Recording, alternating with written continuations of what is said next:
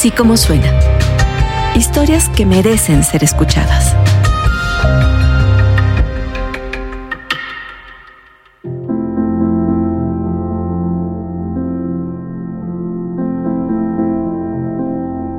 Hay otro Cancún, además del que todos los turistas conocemos.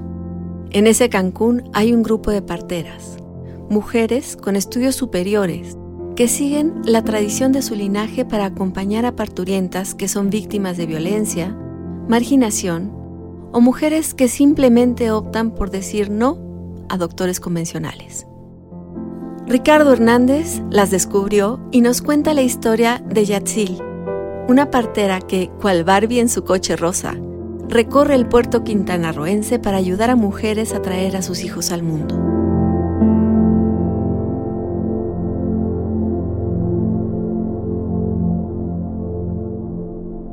Cuando escuchaba partera tradicional me imaginaba a alguien en las serranías, que desde bien temprano sale y bien cobijada atraviesa el monte y los riachuelos para llegar hasta allá, hasta la casa de la mujer embarazada de la que cuida y a la que atiende. Por eso me sorprendí al conocer a Yatzil, una partera urbana de Cancún a quien le escribí por Facebook en la página que administra, llamada partera tradicional y enfermera Cancún Quintana Roo. Dejé un inbox, ya saben. Hola, soy reportero me interesa entrevistarte. Quería saber cómo es ser una partera en una ciudad como Cancún, el destino turístico por excelencia, el de los resorts de lujo, los vacacionistas del más alto poder adquisitivo, el de las playas preciosas, pero también la ciudad del millón de habitantes cuyas vidas gravitan casi exclusivamente alrededor de la intensa industria del turismo y que no la pasan tan bien como esos que vienen a broncearse además de ser una de las ciudades más violentas para las mujeres y con mucha discriminación hacia los migrantes. Quedamos entonces de encontrarnos en su consultorio, ubicado en la Supermanzana 232, una colonia popular ni tan cerca ni tan lejos del centro de la ciudad o de la zona hotelera. Y ahí mismo se me terminó de desmoronar el prejuicio. Hola, este me llamo Yatzil Candelaria Leiva Juárez. En primera, no me esperaba una partera tradicional tan joven, 27 años. Pero tampoco lo otro. Los lentes de sol en forma de corazón, las sandalias de peluche, blusa colorida perfectamente combinada, los monitos súper vistosos sujetando las coletas lacias y largas que caen sobre su espalda, y aquel carro completamente pintado de rosa Barbie en el que circula por toda la ciudad para atender mujeres embarazadas que no han querido o no han podido parir en un hospital. Estoy hablando de mujeres acomodadas que quieren tener a sus bebés en su propio hogar, porque reniegan de concebir al parto como una enfermedad que hay que medicalizar, o porque rehuyen de los doctores y la violencia obstétrica que ejercen tan cotidiana e impunemente en sus consultorios y quirófanos. Pero también hablo de niñas embarazadas víctimas de abuso sexual. Hablo de mujeres empobrecidas que no pueden pagar lo de un ginecólogo y de las migrantes que llegan a Cancún con meses de gestación, que vienen huyendo de la violencia o pobreza de sus países, que ningún doctor aquí quiso atender y que vieron en la partería tradicional una salvación. Todos esos casos atienden Yatzil y su familia, con quien trabaja en equipo. Nací en Aguadulce, Veracruz. Yatzil es partera por linaje. También son parteras su madre Adelina y su tía María del Carmen, con quienes mantiene el consultorio al que llega a entrevistarlas. Su abuela, su bisabuela y su tatarabuela fueron parteras. Yo tengo la fortuna de haber crecido en una familia de parteras, brujas, sanadoras. Brujas, dice. Es que en la antigüedad así se les concibió a las mujeres que desafiaban a las estructuras de poder, como ha documentado la teórica feminista Silvia Federici. Se creía que eran mujeres demoníacas, pervertidas, deshonradas, brujas que había que colgar, quemar y torturar. En esa clasificación entraban las parteras, que cocinaban a fuego lento brebajes para calmar las contracciones y demás malestares. Las mismas que fueron linchadas por haber ayudado a abortar, por atender a las mujeres antes y después de dar a luz fuera de los sanatorios. Solo que ahora lo brujil se ha resignificado. Las brujas dejaron de representar todo lo malo. Ahora hablamos de la bruja sabia, bruja que cura, bruja sorora, bruja que irradia autonomía y de las brujas parteras que ayudan a traer al mundo nuevas vidas. A Yatzil nunca se le va a borrar de la mente la imagen de la primera vez que vio un parto. practicado por la bruja partera del pueblo, que era nada más y nada menos que su mamá. La primera vez que, que vi un parto, pues era yo muy, muy, muy, muy chiquita. Tenía yo cuatro o cinco años. Fue en un quirófano de la pequeña localidad donde vivían. Ahí estaban Adelina, la mamá de Yatzil, y una mujer en plena labor de parto, que eran espiadas por un ojo inocente, atento y curioso. Pues estaba el quirófano, ¿no? De partos. Entonces la típica ventanita.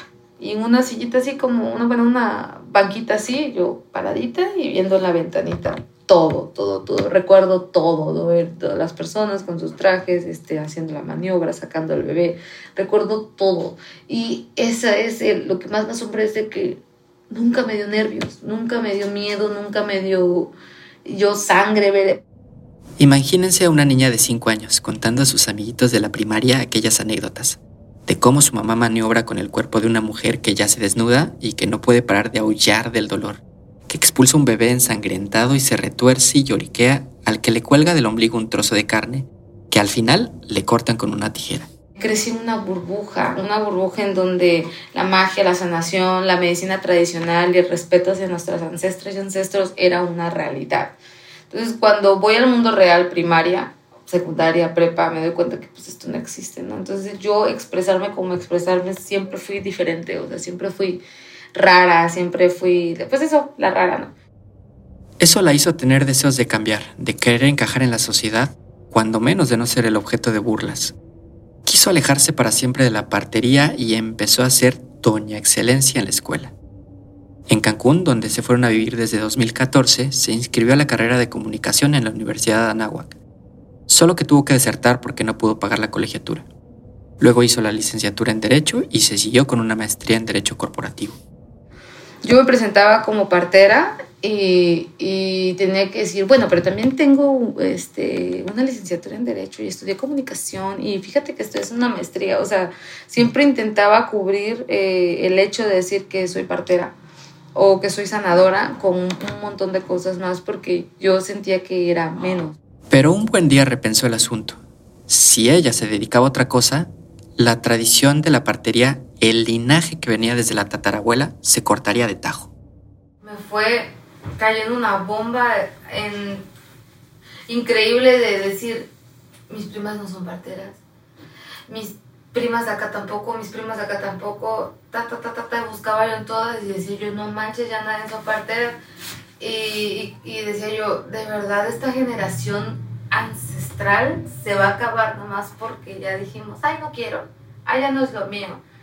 Y, pues ya empecé a aprender y, realmente ahorita es a lo que más me dedico. Y es que la historia de las parteras tradicionales en México es la de un oficio discriminado y amenazado a tal grado de que estuvo a punto de la extinción. Ana María Carrillo, investigadora de la UNAM, ha escrito bastante del tema en uno de sus artículos narra la cronología de esta decadencia que para ella inició en 1900, cuando el Estado les impuso como requisito para ejercer la partería cursar antes estudios de enfermería. Entre los años 40 y 60 hubo otras políticas más agresivas.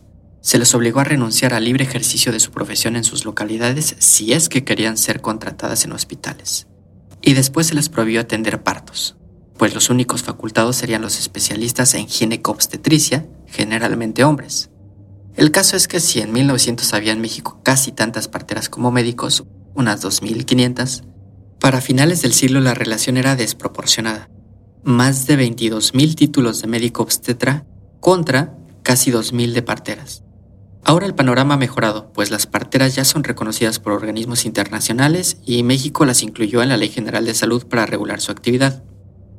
Si las parteras no han desaparecido es porque amplios sectores de la población mexicana siguen buscando la atención tradicional del embarazo y del parto. Tan solo en Quintana Roo, en los últimos cinco años, 3.000 nacimientos han sido atendidos con parteras, según el INEGI. Y entre las que buscan este sistema alternativo se encuentran las víctimas de abuso sexual, como fue el caso de Dani.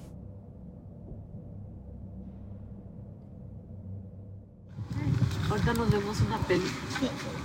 ¿Te gustan las pelis? Siempre vengo a ver pelis. ¿Sí? ¿Qué tipo de pelis te gustan? Pues lo que le gusta a ella. ¿Cuál vieron hace poco? No más fan No me acuerdo cuál. La que habla es Dani, de 16 años, originaria de Quintana Roo. Como escucharon, le gusta ver caricaturas y dice que también cocinar y comer tacos. Vine aquí para hablar con ella y con Adelina, la mamá de Yatzil.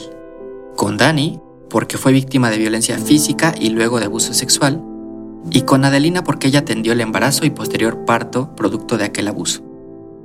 Estamos en la colonia popularmente conocida como la 247 uno de los más de 200 asentamientos irregulares que hay en Cancún. Uno sin luz, agua, drenaje ni servicios públicos básicos, vaya. Sin ni siquiera una cancha de fútbol, una clínica, un kiosco donde reunirse.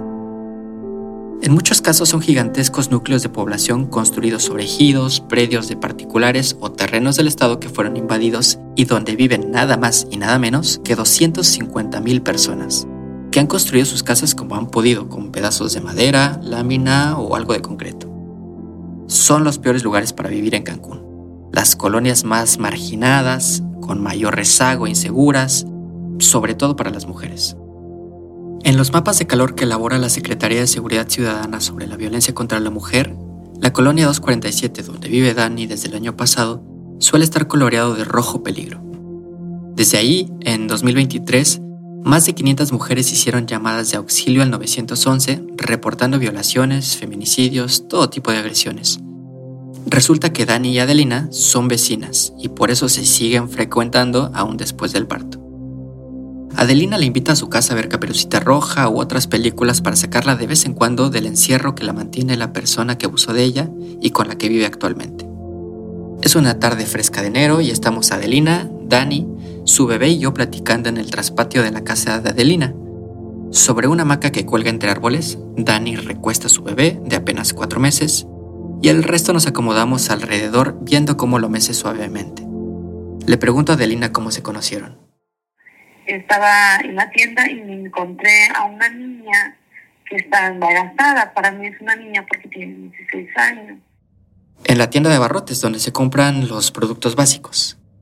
Al verle la panza salida, Adelina se presentó con Dani como partera. Le dijo que podía darle un chequeo para revisar si su embarazo marchaba bien. Ah, aproximadamente Dani tenía en ese entonces entre siete meses y ya iba para ocho, entre siete y ocho meses. Desde el día que yo la conocí a Dani en persona en la tienda, ella me volvió a buscar como a la semana, aproximadamente en la semana que, me volvió a contactar. ella vino a mi casa y pues obviamente pues le di mi número y así. Y fue que ella pues posteriormente dijo que iba a regresar para que yo la tallara. Para que la tallara, para que le sobrara la panza. Es común este tipo de consultas, pues las parteras no solo están en el momento del parto, son clave en la supervisión de la gestación. Lo común es que primero las vinculen al Hospital General de Cancún para que tengan consultas prenatales donde les harán exámenes generales y ultrasonidos. Ya con esas imágenes de ultrasonido, las parteras pueden ver cómo está acomodado el feto, si viene al revés, con la cabeza hacia arriba o si tiene el cordón umbilical enredado en el cuello. Ellas las tallan, les hacen masajes para acomodar al producto y dejarlo como debe de estar. No, no fue una cita, el día que la tallé. El embarazo ya estaba muy avanzado. Dani le dijo a Adelina que quería dar a luz con ella, Adelina aceptó y le dijo que lo mejor era que, llegado el momento, tendrían que ir al consultorio, que es donde vive Yatzil, para atender el parto. Adelina además le preguntó si ya había ido al hospital, si llevaba control prenatal, si ya había visitado a algún doctor. Dani le contestó que no a todo, pues el sujeto con el que vive no la deja salir. Incluso Adelina la ha encontrado encerrada con puertas y ventanas bajo cadenas y candados. Hace un año, cuando Dani tenía 15, se salió de su casa por problemas con su padrastro que la acosaba. Su vecino, que es su actual pareja, un hombre que le lleva 20 años, la abordó y con engaños la convenció de irse a vivir con él en la colonia 247 donde ahora viven. Desde el inicio se tornó violento. Llegó a golpearla, dice Dani. Y pasados unos meses la embarazó. La ley califica esto como estupro, un delito que se comete al tener relaciones sexuales con alguien de entre 14 y 17 años, aunque sea de manera consentida. Dani dice que el sujeto es centroamericano. En los breves intercambios que Adelina ha tenido con él, le ha dicho que le interesa registrar al bebé como su hija y casarse con Dani cuando cumpla 18. En cualquiera de los casos, esto le permitiría adquirir la residencia permanente en México. Él sabe que está cometiendo un delito, afirma Adelina Por eso la mantiene oculta, encerrada.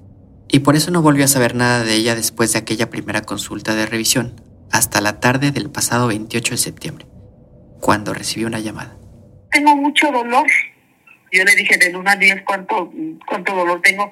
Pues tengo dolor, mucho dolor. Le hablé a mi, mi otra hermana que es partera y a Yaxil y le dije, vénganse rápido porque pues aquí tengo a Dani que pues ya va a dar a luz, a ver si les da tiempo, lo cual era porque les llamé porque obviamente el instrumental, el, todo lo que nosotros ocupamos, el material, gas, todo, todo lo que ocupamos nosotros en una atención de parto no estaba en mis manos, estaban en el, en, la, en el consultorio. En menos de media hora llegó la hermana de Adelina con el maletín donde guardan todo lo necesario para un parto.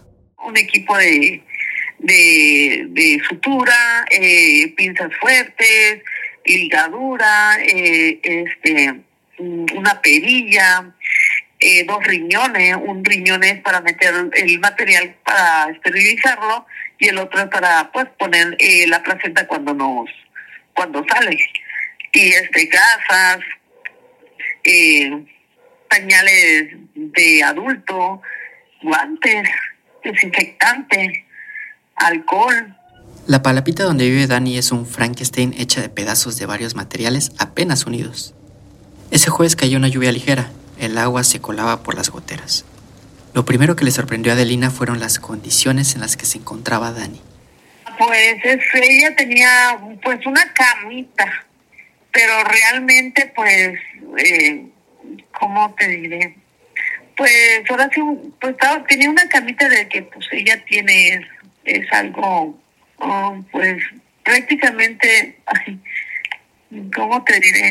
Es que Dani se me queda viendo. Adelina no lo quiso decir en ese momento, pues Dani se cohibió por lo que iba a decir. Pero luego, por mensajes, Adelina me envió fotos del día del parto.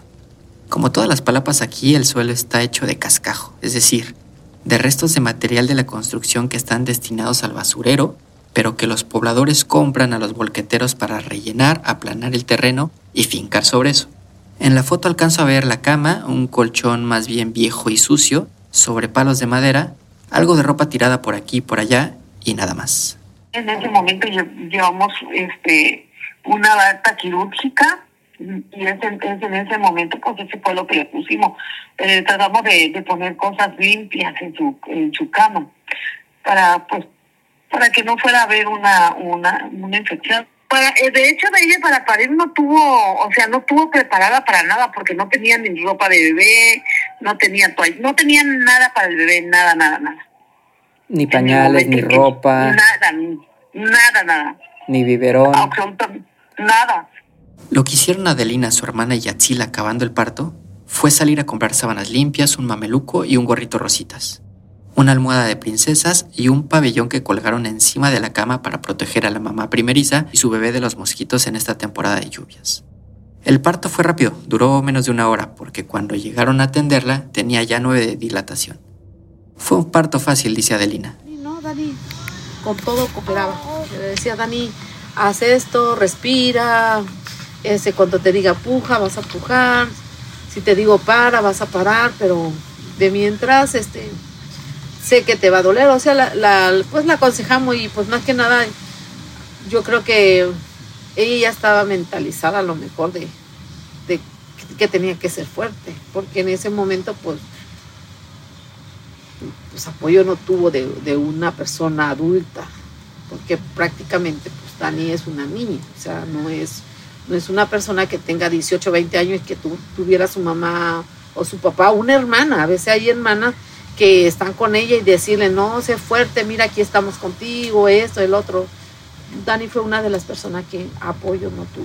Eh, ni al principio del, parto ni después del parto. ¿Cómo fue para ti ese momento, Dani? ¿Qué pasaba por tu cabeza? Nada. ¿Nada? ¿Estabas preocupada, nerviosa? nerviosa. ¿Sí? ¿Qué pensabas? ¿Qué decías? ¿No te dio también mucho como incertidumbre estar sola? Sí. Sí, ¿no? Porque si hay alguien, pues, no sé, pides ayuda, le aprietas la mano, qué sé yo, pero estabas sola, ¿no? En ese momento. No. No, dice, no estaba sola. Lo primero que pensé fue que estaba con aquel hombre con el que vive, pero cuando pregunto me dice que tampoco. Él estaba trabajando. ¿Con quién entonces? pregunto extrañado.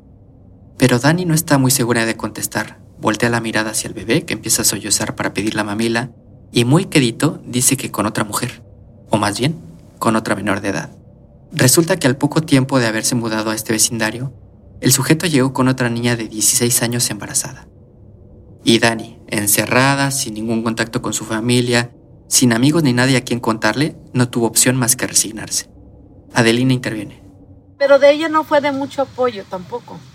Esta, ¿cómo, cómo se llama? Yamili. Yamili no fue de mucho apoyo porque Yamili, ella eh, es una niña que sufre ataques epilépticos. Ese día, el del parto, Yamili, la segunda víctima de aquel sujeto, quedó pasmada, un tanto atemorizada por ver lo que más pronto que tarde le esperaría a ella también, pues ya tenía cuatro meses de embarazo. Y así, espantada, desde una esquina, fue testigo del parto de Dani. Yamili, cuando la veía yo, Yamili hacía hasta se hacía los puños y como más preocupada o, o como más temerosa, porque ella también estaba embarazada en ese momento. El parto de Yamili no lo pudo atender Adelina porque el suyo era de riesgo, por ser embarazo adolescente y por los ataques epilépticos para los que nunca ha tenido el tratamiento médico adecuado. En esos casos, me dice Adelina, le recomiendo dar a luz en los hospitales. Hasta donde ha podido saber Adelina, Yamili fue sometida a una cesárea este enero en el Hospital General de Cancún. Lo que no sabe es su paradero. No sabe dónde se está recuperando, pues no la ha visto por el vecindario las últimas semanas. Busqué a Lisbeth Lugo, que es abogada presidenta de la Asociación Civil Mujer Libre MX Fuerza Ixchel, pues quería conocer su opinión jurídica que me ayudara a dimensionar el caso. Me dice que además del doble estupro contra Dani y Yamili, ve una serie de otros delitos que pudieran estar configurándose. A partir de que hay, una, hay un vínculo y una relación permanente y constante de convivencia en un mismo domicilio, se eh, ejecuta también otro delito que es el de violencia familiar. La violencia familiar, de acuerdo a la narrativa y al testimonio que ella misma comparte, se puede identificar por un lado la violencia psicológica y la violencia física. No obstante, habría que analizar de eh, fondo si existen otros tipos de violencia, eh, muy probablemente podemos localizar la violencia económica, patrimonial, ¿no?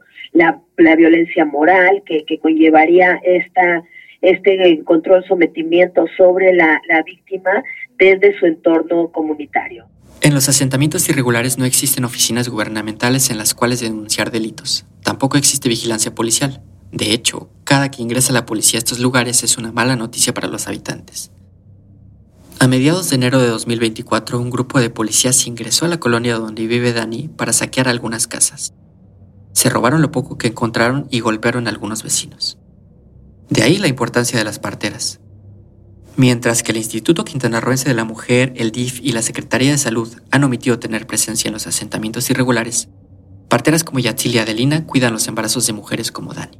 Les cocinan, les dan mimos y las invitan a sus casas para ver caricaturas juntas. ¿Recomendarías a otras personas que asistieran con parteras? Sí. ¿Por qué? Porque te tratan bien.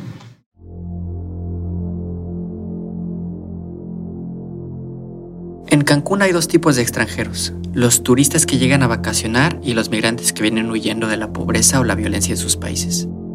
Los primeros reciben atención casi casi reverencial. Los segundos son perseguidos y discriminados. Es un tanto inexplicable, pues Cancún es fruto precisamente de la migración. Es la ciudad más joven del país, con apenas 54 años de vida. Una ciudad que se compuso de flujos de personas provenientes de otros estados de la República y de otros países. Tanto así que solo el 40% de su población actual nació aquí. El resto vinimos de fuera. Cancún siempre se presenta como el punto turístico más importante del continente, pero nunca se dice que también es parte importante de la ruta migratoria especialmente para centro y sudamericanos, y no necesariamente como parada previa hacia Estados Unidos, sino como lugar de destino. Entre ellos hay mujeres que dejan todo en sus lugares de origen para viajar embarazadas hacia Cancún, donde se encuentran con personal médico que las rechazan sistemáticamente aunque estén a punto del parto y con autoridades migratorias que tardan hasta un año en tramitarles un simple papel que les facilite el acceso al hospital. Eso explica por qué muchas deciden mejor atenderse con parteras tradicionales. Y entre la burocracia infinita y el miedo a ser víctimas de detenciones arbitrarias, las migrantes embarazadas se quedan sin acceso al derecho a la salud. Y no estoy hablando solo del parto, sino de la atención prenatal, que es crucial para garantizar la vida tanto de la madre como del producto. En la base de datos de la Secretaría de Salud de Quintana Roo del 2020 encontré que poco más de 50 embarazadas dieron a luz con parteras tradicionales. Se trata de mujeres de entre 16 y 39 años, la inmensa mayoría provenientes de Guatemala. Con primaria como grado máximo de estudios, casi la mitad se identificó como indígena. Muchas vivían en ese entonces en asentamientos irregulares. Solo cinco dijeron ser trabajadoras del hogar. El resto eran desempleadas.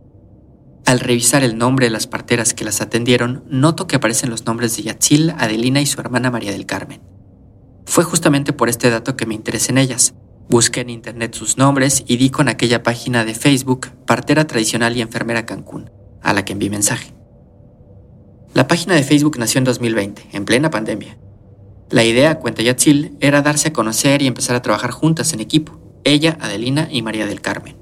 Entonces, yo hasta pandemia, ¿no? ¿Qué era? ¿2020? ¿2020 o 2019? 2020. 2020 ya, ¿verdad? Este, ellas empezaron a atender muchos partos porque las mamás, fobia hospital. Como yo al hospital no me acerco porque me va a dar COVID. Y mi mami, ella, pues, este, siempre en el Facebook, ya sabes, se le ocurrió, ah, pues voy a hacer una, una página, que es en donde nos contactas. No esperaban tan buena respuesta. Cientos de mujeres han solicitado sus servicios por este medio. Entre 2020 y 2021 atendieron alrededor de 100 partos, sin importar la nacionalidad o condición social de la madre. Yatzil dice que, además de jóvenes abusadas sexualmente e inmigrantes embarazadas, esta familia de parteras tradicionales reciben mujeres que rehuyen de hospitales porque conocen a víctimas de violencia obstétrica o negligencia médica o porque ellas mismas fueron victimizadas. A lo mejor no lo sabes, pero este tipo de violencia y negligencia es muy común en México en general y en Quintana Roo en particular. Me bastó con preguntarlo por Instagram. Recibí decenas de respuestas de amigas y desconocidos que me narraron cosas terribles. Desde el típico comentario machista del doctor en pleno parto, ¿a poco así gritabas cuando lo estabas haciendo? Hasta un brazo del bebé arruinado por haberlo jalado con violencia o malos procedimientos que terminaron con la vida de la madre o el hijo. Lo que hice fue pedir a la Comisión de Derechos Humanos de Quintana Roo las quejas que ha recibido por violencia obstétrica. Le pedí a algunas amigas que leyeran estos testimonios. Llegué al Hospital General de Cozumel con dolores de parto. Nadie me atendió. Tuve al bebé, a mi bebé, en el baño del hospital. Me habían diagnosticado con embarazo de riesgo. Cuando tuve dolores de parto fui al médico, pero solo me administraron inyecciones para quitarme el dolor y me regresaban diciéndome que aún no estaba en tiempo, cuando por fin me hospitalizaron, perdí a mi bebé. Tenía dolores horribles. Fui al Hospital General de Playa del Carmen y el doctor a cargo me dice que aún no estaba lista para el parto. Al tercer día por fin me aceptan y me internan, pero los doctores me dicen que mi bebé ya llevaba tres días muerto esos tres días que me hicieron esperar. Iba a tener gemelos. A mí me agendaron parto por En el hospital Acudí a revisión al hospital Ya en el proceso resulta que el anestesiólogo me dijo un me dicen que me encontraba bien, con movimiento y... Al darse cuenta, los doctores me dicen que no pasaba nada. Estuve dos horas Así estuve dos días. Si mañana las parteras tradicionales desaparecieran, quizá, varias mujeres perderían a sus bebés o sus propias vidas, porque las parteras sí las atienden cuando el Estado les falla. Las parteras se vuelven refugio temporal, uno tierno y amoroso, de absoluto respeto para la mujer y la vida que apenas va a llegar a este mundo. O eso es lo que me dice Adelina. A veces se trata también de que la paciente es, a lo mejor se va a escuchar muy drástico, pero eh, eh, nosotros tenemos esa mentalidad con ella desde que llega, no hacerla sentir el dolor va bien más fuerte, no. Ah, la ponemos a hacer ejercicio, nos reímos con ella, tratamos que su esposo esté con ella, que le dé amor en ese momento, este, tratar de sacar un, un chiste o algo para que ella también no, no esté así con esos nervios. Caminamos con ella, si tiene que caminar una hora, una hora hay que caminar con ella este, le estamos haciendo masaje en su columna, en sus caderas y tratamos de apapachar lo más que pueda a la paciente y que su esposo esté con ella para que ella se sienta también confiable y, y, y los dos puedan también hacer un trabajo bonito. Y, bueno, tratamos de hacer un trabajo en equipo bonito. Un trabajo bonito me parece que resume mucho de lo que hacen las parteras. Y Yatzil interviene para secundar a su mamá. Es parte de un, como de un proceso lindo porque después de que nace el bebé, los atendemos. Aquí es caldito de pollo seguro, tu atolito. Les compran caldito porque el caldito siempre hace que te sientas mejor. Es su forma de celebrar entre todos una nueva vida. Yatzil dice que cuando no les da tiempo de comprar comida, ellas mismas cocinan. Y para toda la familia. Comemos nosotras, comen ellos, comen todos. Es parte de una misma atmósfera. Nosotros cuando le ofrecemos nuestros servicios a nuestros pacientes es de, va a tener un parto completamente lleno de amor, espiritualidad, libre de violencia.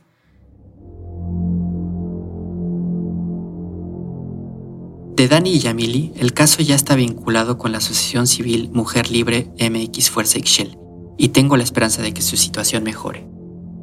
No me puedo despedir sin antes contar muy brevemente una última historia sobre Yatzil, algo de su pasado que ayuda a valorar mejor su actual trabajo y el título de este capítulo. Yatzil fue por mucho tiempo panista, no una militante cualquiera del Partido Acción Nacional, el PAN, sino que fue coordinadora nacional de misiones de los jóvenes de este partido de derechas y conservador. Ese mismo que se posiciona contra el aborto y demás derechos sexuales y reproductivos de la mujer. Todo empezó a los 12 años, cuando le tocó declamar frente a sus compañeros de secundaria en su pueblito natal. Ya saben, una típica ceremonia oficial donde todos los estudiantes escuchan formaditos las efemérides. Solo que ese día se encontraban representantes locales del PAN, al ver cómo Yatzil se desenvolvía tan naturalmente y sin vergüenza, la invitaron a los semilleros políticos. Durante toda la década siguiente, Yatzil participó en campamentos, talleres y cursos de adoctrinamiento, campañas electorales y poco a poco fue escalando posiciones hasta llegar a la coordinación nacional. Todo iba de maravilla, hasta que un día, cuando tenía 22 años, fue víctima de quien creía que era su amigo. Cuando ella les contó a los compañeros de partido su historia de abuso sexual, ellos no la respaldaron. Es más, le recomendaron callarlo. Eso hizo que se fuera alejando paulatinamente del partido, a cuestionar todo en lo que creía y a poner en duda lo que el partido decía de las mujeres. Por esos días de soledad y profunda tristeza, en una de esas infinitas escroleadas en Facebook, dio con el perfil de una organización feminista llamada Siempre Unidas, que en 2020 convocó a hacer un altar dedicado a la memoria de una víctima de feminicidio en Playa del Carmen. Pues Yatzil acudió al llamado, el evento sirvió también como un espacio donde cualquiera podía compartir lo que quisiera. Yatzil le contó su historia de abuso y no recibió miradas juzgadoras, sino comprensión y apoyo. A partir de ahí se volvió feminista, Empezó a ir a marchas a favor de la despenalización del aborto y hasta participó en la toma que varias feministas hicieron del Congreso local para exigir reformas a favor de los derechos de la mujer. Ahí también tuvo contacto con integrantes de Equalita MX, una organización que defiende los derechos sexuales y reproductivos y con la que trabaja desde entonces. Gracias a todas estas experiencias y sobre todo al vínculo con Equalita, ahora ella y su familia ofrecen también acompañamiento a mujeres que desean abortar y hasta asesoría legal a víctimas de violencia. Pero aquí no acabó el asunto. Yatzil tuvo otra vuelta en la trama de su vida, pues por ese tiempo también empezó a rapear como forma de protesta, a componer sus propias ritmas, musicalizarlas e incluso a producir videos para cada una de las piezas que ahora conforman un álbum y a participar en batallas de rap con las que se ha ganado un lugar en la escena. Es de las pocas raperas feministas del Caribe mexicano. Y bueno, todos estos movimientos pueden explicar el cambio de imagen personal. Yatzil me muestra fotos suyas de antes del 2020. Se le ven eventos públicos del PAN en actos de campaña en juntas distritales. Si usaba maquillaje no se le nota. Se le ve con traje sastre y blusa azul, el color oficial del partido. Hay fotos con vestidos largos y formales, con zapatillas. Una vestimenta tan diametralmente opuesta a la de ahora, con rosita por doquier, las arracadas grandes y las faldas minis, los labios con gloss brillante y ese carro súper llamativo. Toda una Barbie partera, dice ella.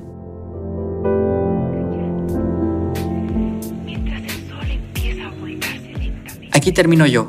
Los dejo con una composición de Banshee Lee, que es el nombre artístico con el que rapea Yatzil. El amor no solo se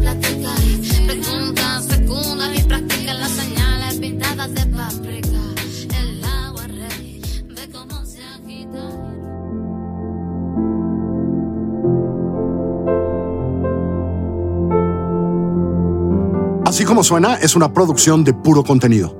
La directora editorial es María Scherer, la producción ejecutiva es de Giselle Ibarra. Nuestros editores son Galia García Palafox y Salvador Camarena. En la consola y la edición están Hugo Santos Quevedo y Patricio Mijares. Yo soy Carlos Puch y los invito a escuchar todos nuestros podcasts en así como suena.mx o en cualquiera de las plataformas donde tú prefieres escuchar tus podcasts.